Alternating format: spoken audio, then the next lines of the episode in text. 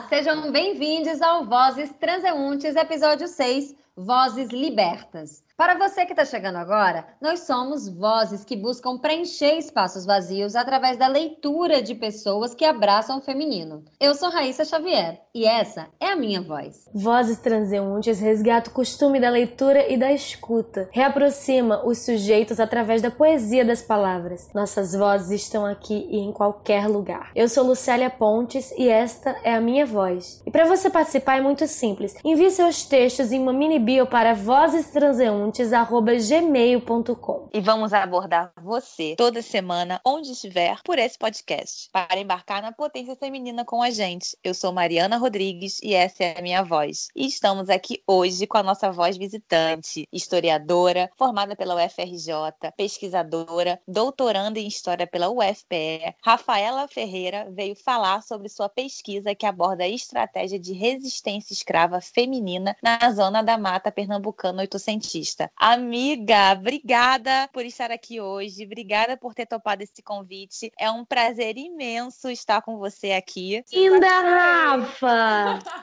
olá, mulheres. Olá, Raíssa, Lucélia, Mari. Olá, todo mundo, ouvintes. Quero agradecer a oportunidade de falar um pouco da minha pesquisa, falar um pouco de mim e como eu cheguei até ela e como ela pode ajudar, né? Como ela pode contribuir nesse projeto de vocês. Eu sou historiadora, desde a graduação eu venho trabalhando com processos escravizados, já trabalhei também com processos civis, processos crimes. Desde então eu tenho dado mais ênfase nos processos civis e nas ações de liberdade, né? Que eram processos abertos por escravos e nem todos conseguiram chegar até os tribunais, mas eu de fato estou analisando os que conseguiram chegar até lá. A partir do momento que eu comecei a estudar Pernambuco, eu percebi uma incidência muito grande de mulheres na justiça. E essas mulheres, elas não eram sozinhas na vida, né? Eu percebi um recorte de gênero muito grande e uma característica muito grande dessas mulheres que era a maternidade. O meu foco está totalmente nessas vozes libertas que às vezes não chegaram à liberdade, mas nessas vozes que infelizmente não eram dessas mulheres. Consigo chegar até elas através de uma documentação do Estado, uma documentação policial, uma documentação jurídica do século XIX e com essa documentação eu consigo ouvir esses gritos de liberdade. Rafa, o recorte que você fez foi antes da lei do ventre livre, né? Não se falava falava em liberdade ainda, eu queria que você falasse um pouco disso e também da falta de educação que existia nessa época para mulheres também, mas principalmente para os escravizados. O meu recorte é a década de 60, uma década em que já se falava da liberdade de ventre, do ventre da cativa, mas é uma década também que está no entremeio de duas leis abolicionistas que visava o fim da escravidão, que foi a lei de 50 de 1850 1950, que visava o fim do tráfico africano, e a lei de 1871, que foi conhecida como a Lei do Ventre Livre. Dentre os seus tópicos estava a liberdade do ventre, mediante um período em que o, filho dessa escravizada ele teria que ficar sob a tutela do senhor, mas também a compra da sua liberdade, ou seja, a década de 60 ainda não se tinha garantido a compra da sua liberdade e nem o ventre escravo. Então, esse recorte me possibilitou pegar uma documentação muito maior, com mais anexos e certidões de nascimento, casamento, cartas de liberdade, que estavam dentro de um processo de liberdade. Então, essa década foi escolhida exatamente por causa disso. Em relação à educação, no caso, o não letramento, né, é muito interessante a gente pensar que mesmo as, essas mulheres, esses homens também, não tendo a educação formal ou então não sabendo escrever, eles conseguiram, é, dentro da dinâmica de buscar a sua liberdade pela via jurídica, se inserir em uma esfera assim pública, numa esfera de documentação. E não só isso, essas pessoas que buscaram a liberdade, elas conseguiram escrever cartas através de outras pessoas, mas elas conseguiram é, manusear cartas falando de sua problemática e enviando para outras pessoas visando a visibilidade da sua situação. Então, é por mais que eu ia te perguntar, como eles não tinham direito de aprender a ler ler e escrever, eles não eram alfabetizados, né? A maioria. Sim. É possível que alguns tenham se alfabetizado de alguma outra forma, aprendendo com alguém. Na verdade, as pessoas que eram pegas ensinando aos escravos também eram penalizados e processados. A alfabetização pode ter ocorrido também de forma ilegal. Mas, como você disse, pode ter sido realmente alguém que alfabetizado que venha a ter ajudado essas pessoas. Mas, Sim. mesmo assim, criar essa consciência, eu acho já muito maravilhoso, né? Porque, apesar de não, não ter tido uma educação, os escravos, eles nunca aceitaram de fato essa condição. É, é uma, uma resistência, uma forma de resistir. Eles resistiram não só em revoltas, mas também indo pela lei do branco, indo sim, pela sim. justiça. É, esse aspecto da justiça é exatamente o que me, me motivou a pesquisar essa documentação. Teve um, um período em que a historiografia ela visava só referenciais assim autodestrutivos, como é, vícios, bebedeiras ou então até mesmo aborto como uma forma de resistência. Então, de um tempo para cá, praticamente acho que uns 30, 40 anos para cá, o processo de liberdade também pode ajudar o historiador a ver a resistência dos escravizados, principalmente entrando numa área jurídica, numa área de domínio do Estado. Esse ponto, para mim, é o principal da pesquisa, porque eu analiso o documento do Estado, eu analiso o documento jurídico, mas nesses documentos eu consigo ver essas vozes, essas vozes dessas mulheres e do, dos seus filhos buscando a liberdade pela via jurídica e mudando o seu status jurídico. E o que eu achei muito interessante também que você falou na nossa conversa anterior sobre você ter você é do Rio e você foi para Recife, que também é capital, e não foi na capital que você encontrou tudo isso, né? Foi no interior. Com mulheres e mães buscando essa liberdade, né? Porque você falou assim, digna de ter liberdade da Florinda quando você comentou. Sim. Eu achei isso assim muito significativo como o interior é a pura resistência, que não chegava Sim. tanto na capital, enfim. Inicialmente a minha pesquisa seria sobre Recife. Então eu busquei no, no Memorial de Justiça daqui, que é um, um arquivo muito bom, que é um arquivo super organizado. Então eu busquei nas pastas de Recife achar esses processos de liberdade e eu não consegui achar processos carnudos, processos que tivessem uma história, sabe? Uma grande história. Eu não me senti satisfeita buscando só pela liberdade em Recife. Então eu comecei a procurar na Zona da Mata, que foi onde os engenhos de açúcar, os engenhos de cana-de-açúcar, floresceram com maior ênfase, principalmente na Zona da Mata Sul. Buscando no interior,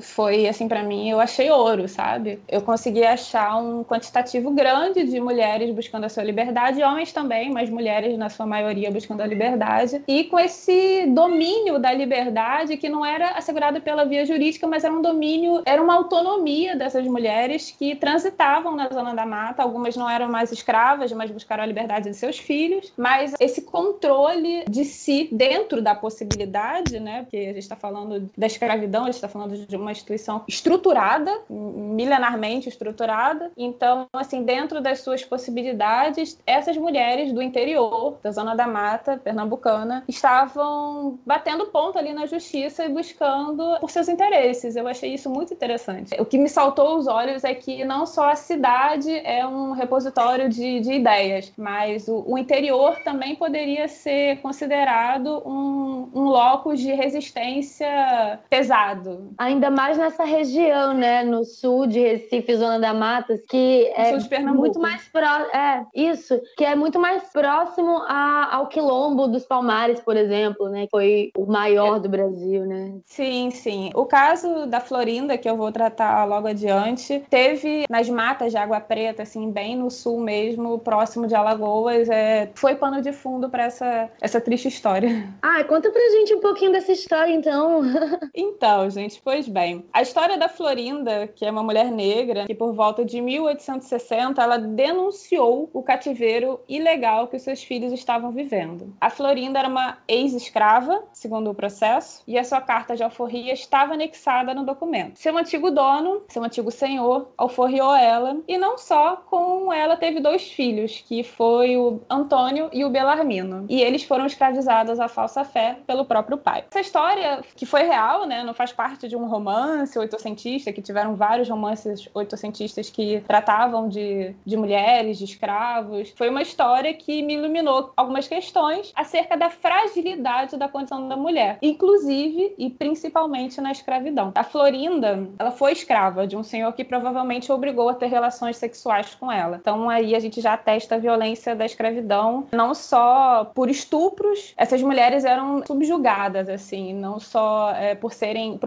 propriedades de alguém, mas elas também eram estupradas, sabe? Então isso é, é muito forte e é muito importante a gente não perder de vista, porque a gente está falando de resistência, mas dentro das possibilidades que a escravidão proporcionou. Por mais que existissem brechas, né, a gente não pode esquecer nunca a violência. Florinda foi liberta e não sabemos como viveu depois da sua carta de alforria. Então, assim, provavelmente ela viveu na precariedade, né, de serviços que lhe rendessem o mínimo para sua sobrevivência, inclusive serviços domésticos, o que poderia ocasionar também estupros e abusos sexuais. É muito triste isso, assim. Se a gente for parar para pensar no tempo que isso aconteceu, seria a história da minha tataravó, talvez, né? Não tá longe. Faz, Não, eu... faz muito tempo que continua, né? Uhum. Porque essas coisas ainda acontecem de outras formas. Não, se a gente pensar também na questão da trabalhadora doméstica, que na sua massiva, né, no número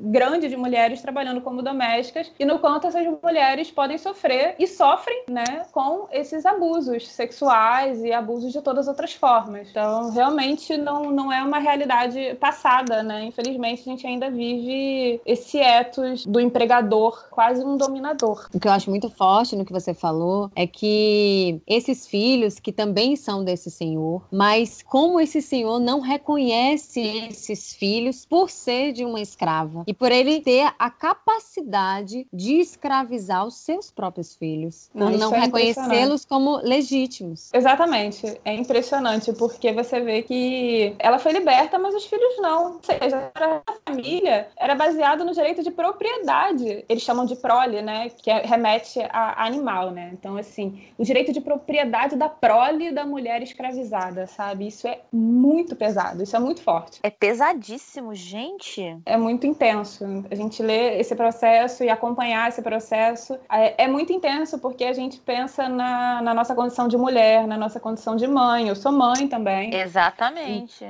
a gente reflete muito sobre a nossa condição mesmo. Essa sua pesquisa, Rafa, me levou a ir mais profundamente na história. Você me falou, essa história da Florinda ocorreu em 1870, não é isso? Não, foi em 1845 é, os filhos da Florinda estavam nascendo. Então, assim, é, o processo data de 1865. Então, eles eram super pequenos quando foram escravizados. Então, um pouco menos de 100 anos antes, em 1770, a gente tem o documento mais antigo da escravidão, que é uma carta, é um manuscrito feito por uma escrava é, chamada Esperança Garcia. Aconteceu lá no Piauí. Ela se direcionou ao alto escalão do Piauí, pedindo a sua transferência para uma fazenda que ela trabalhava antes com a família. Ela denuncia os maus tratos em um relato direto, emocionante sobre a dor e o desespero de pertencer a alguém. É muito forte essa carta, eu gostaria de ler para vocês. Claro. Eu peguei uma versão mais atualizada para que não tivesse nenhuma dúvida sobre a escrita. Eu sou uma escrava de Vossa Senhoria, administração de capitão Antônio Vieira de Couto, casada. Desde que o capitão lá foi administrar, que me tirou da fazenda dos algodões, onde vivia com meu marido, para ser cozinheira de sua casa, onde nela passo tão mal. A primeira é que há grandes trovoadas de pancadas em um filho, nem sendo uma criança que lhe fez extrair sangue pela boca. Em mim não posso explicar que sou um colchão de pancadas, tanto que caí uma vez do sobrado abaixo, peada, por misericórdia de Deus escapei. A segunda, estou eu e mais minhas parceiras por confessar há três anos, e uma criança minha e duas mais por batizar. Pelo que peço a Vossa Senhoria, pelo amor de Deus e do seu valimento, ponha os olhos em mim, ordenando ao procurador que mande para a fazenda onde ele me tirou, para eu viver com meu marido e batizar minha filha. De Vossa Senhoria, sua escrava, Esperança Garcia. Esse documento tem inestimável força histórica. O que mais me deixa assim arrepiada ao ler isso é a força dessa mulher nessa época, numa época que não se falava em liberdade, ela não pede a liberdade de fato, porque nesse momento, 1770, ela se reconhece na posição de escrava, e eu falo sobre reconhecimento, mas nessa questão de consciência da condição e a possibilidade né, de atenderem o pedido dela, porque não é uma, uma aceitação da escravidão, não é isso que eu quero dizer. Esse documento, inclusive, é uma resistência das agressões escravagistas, né? Porque é uma denúncia. E essa mulher denunciar nessa época como escrava é muito difícil. Se a gente pensar nos dias de hoje, se já é tão difícil para uma mulher como a gente, somos livres, denunciar as próprias violências que ocorrem nas nossas casas, no nosso trabalho, né? Já temos toda uma dificuldade de denunciar, de ser acreditada pelo outro. Imagina para uma mulher escrava. Ultrapassa todas as barreiras de medo, sabe? Essa mulher, para mim, ela é revolucionária. Então, eu acho que todas essas mulheres que enfrentaram, além desse medo, mas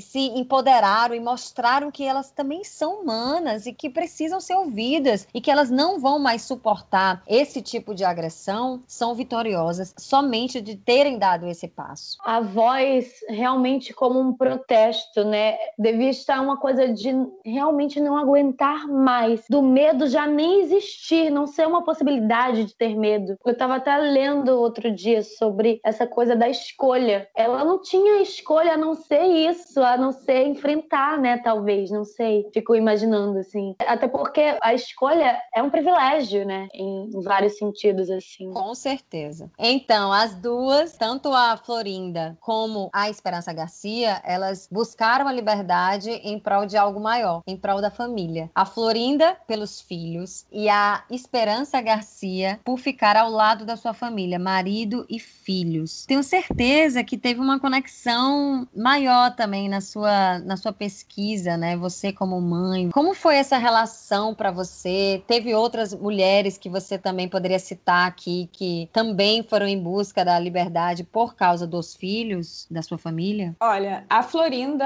ela, lembrando que ela já era liberta, então ela estava nessa conquista da liberdade pelos seus filhos, porque eu acredito que pior do que você estar na escravidão é você ver os seus filhos serem escravizados, é, seus filhos passarem por toda a penúria que é ser, ser um cativo de alguém. Eu tenho um outro processo que me lembrou o processo da Esperança, porque a Esperança ela foi buscar um outro senhor. E a Luísa foi uma cativa também, e ela recorreu a fuga, que na época era uma inflação, era um crime. A Luísa foi liberta em testamento e na partilha de bens ela se viu prejudicada, porque a partilha de bens, a morte de um senhor poderia causar muito transtornos. E não só a diferença de cativeiro, mas a diferença mesmo do trato que um senhor tinha, faleceu, que poderia ser melhor do que o herdeiro. Então, a Luísa, que foi liberta em testamento, ela foi liberta sob condição. Tinha, no período, essa liberdade condicionada. E a maioria costumava ser, a vontade do falecido era de que a escrava ou o escravo servisse até a morte da viúva ou até que seus filhos atingissem um, uma certa idade. E a Luísa, fugindo, ela foi buscar um antigo senhor dela. O que me ilumina essa, essa informação, não só da esperança, ter buscado um, um, um senhor que ela, que ela já tinha passado, né? E a, a Luísa também, é que existiam é, rixas entre os senhores. E às vezes essas rixas poderiam servir de algum benefício para o cativo, porque se um senhor não gostava de outro e esse senhor tinha um escravizado que fugiu, ela buscaria o outro senhor, o qual não gostava desse senhor que ela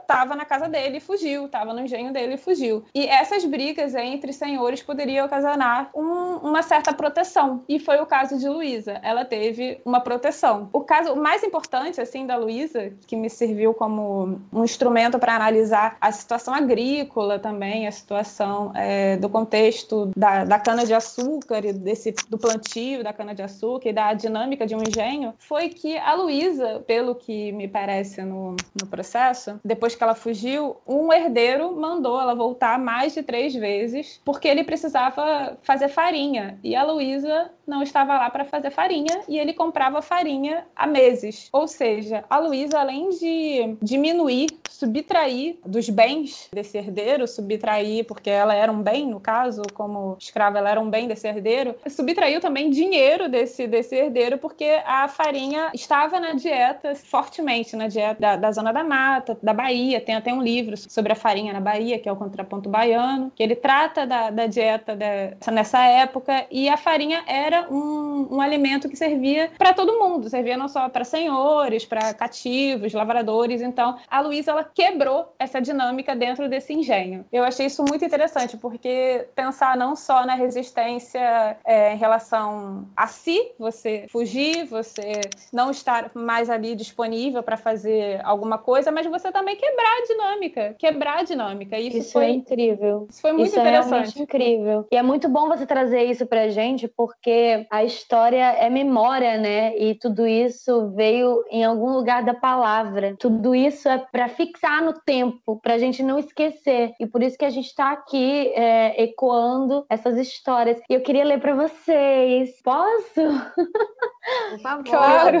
Eu estava pesquisando, né, sobre tudo isso que a gente estava conversando. E aí eu achei alguns poemas premiados de crianças e adolescentes, enfim, do concurso Educar para não escravizar. E eu acho que tem ligação com isso aí dessa quebra, né, e, e de fixar a história no tempo, enfim. Vou ler. A escravidão de hoje no Brasil. Vamos lá, vamos lá. Vamos ver a escravidão. É a escravidão de hoje, não adiante, meu irmão. A escravidão de hoje é um pouco diferente. O homem ganha alguma coisa, mas não cobre seu sustento. Não consegue sair fora porque deve seu patrão. Se tentar alguma coisa, vai para baixo do chão. E assim vive cansado, com muitos calos nas mãos. O gato é um homem ruim, só de olhar dá medo. Prostitui as mulheres, não esconde segredo. Ninguém pode fazer nada porque dele morre de medo. O gato tem em sua cintura uma arma carregada. O escravo trabalha até alta madrugada. Com fome, com sede ou doente, não pode fazer nada. Nosso país é muito rico, paga milhões para o homem jogar bola, mas não investe esses milhões para melhorar nossas escolas. Por existir tantos analfabetos, a escravidão ganha corda. E por ser analfabeto, eles não entendem nada, não conhecem seus direitos, muito menos seu poder. Vive submisso a esses covardes que merecia muito sofrer. Eu eu criei essa história com muita dedicação, com muita esperança dentro do meu coração, que um dia nosso país viverá livre da escravidão. Emília dos Santos. Ela escreveu isso quando tinha 11 anos, gente. Inacreditável é que uma criança de 11 anos foi conseguiu colocar isso dessa forma, gente. O que, que essa criança não viveu, não viu, né? Pra estar tá falando assim. É isso. Pois é. Ela, e ela tem esperança e eu trago essa carta, né, da esperança Garcia, que carrega esse sentimento que nos move, eu acho. Essa esperança. Que um dia a gente não precise mais gritar, né, para sermos ouvidas e que a gente possa conseguir dialogar em igualdade, com respeito, sejamos mulheres, homens, brancos ou pretos. É muito incrível a gente pensar que, infelizmente, nós não temos relatos escritos por esses escravizados, né, para que a gente pudesse ouvir de fato essas vozes né, dessas mulheres, dessas crianças, do quanto a gente poderia tentar aprender melhor, historicamente falando, né, como pesquisador pesquisadora, é, mas também humanitariamente, para a gente entender como, como isso se deu e, e não só o, a superestrutura, o contexto de emancipacionismo é, inglês, que fazia uma super pressão aqui no Brasil, mas assim, pensar é, de forma mais humanitária, humana, conseguir ver a história de uma forma mais humana e não só pelo,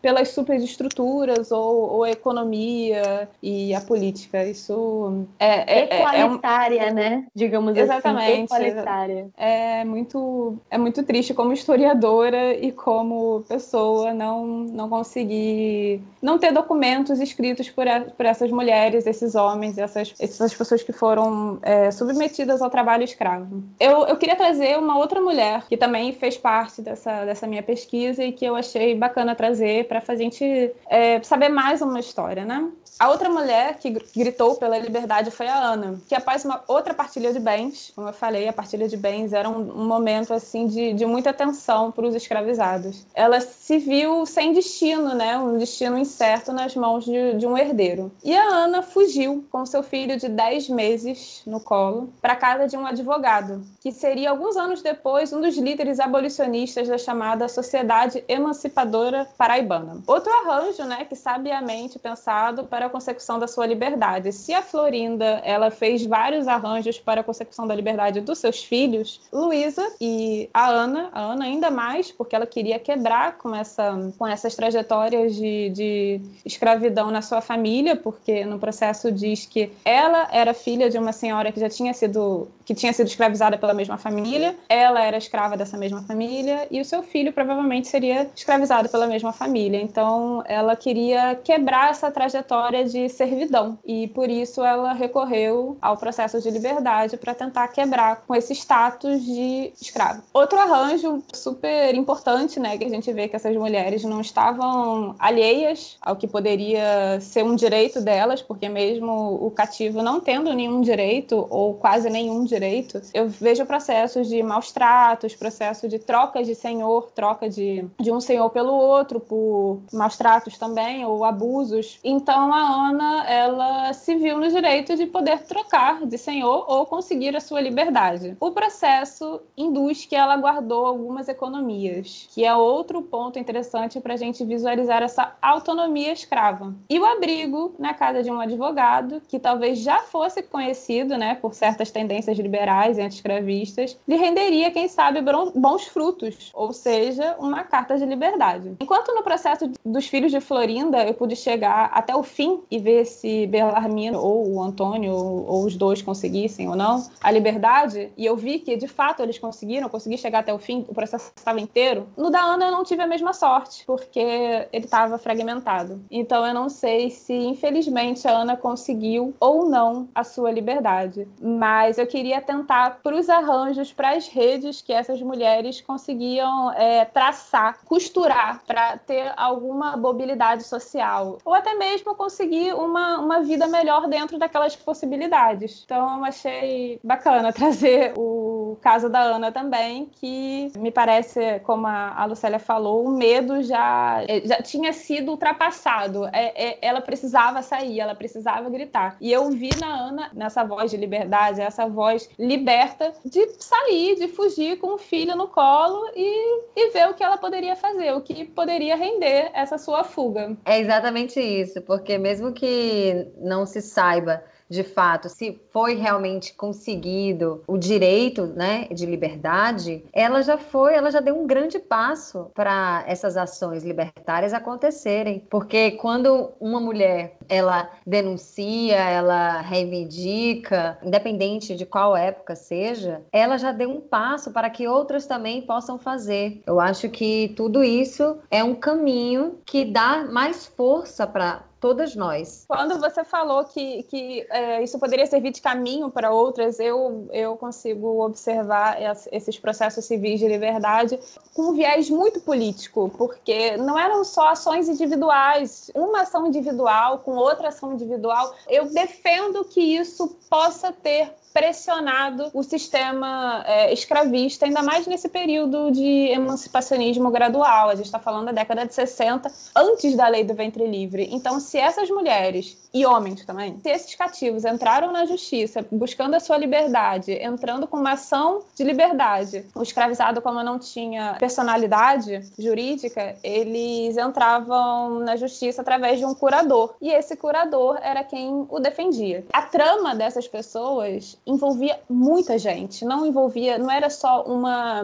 uma ação individual, ela envolvia o curador que mandava para o juiz municipal e aí o juiz de órfãos também estava dentro dessa jogada. Se o processo subisse para a segunda instância, ele chegava no Tribunal da Relação de Pernambuco. Tiveram vários processos que chegaram no Tribunal da Relação também da Bahia, do, do Rio de Janeiro. Mas imagina uma pressão de um escravizado chegar num tribunal desse porte. Isso para mim tem um viés político muito grande. É um viés político Total. muito grande. É o estímulo para as medidas efetivas, de fato, né? Que logo depois veio essa lei do ventre livre, que com certeza foi, foi todo é, foram estímulos criados até chegar à liberdade de fato, né? A libertação dos escravos. Tem um, uma coisa rolando na internet assim de ser mulher já é político. E aí eu, eu trago também todas as minorias, assim, para junto, assim, porque cada voz ativa vai ajudando a, as outras vozes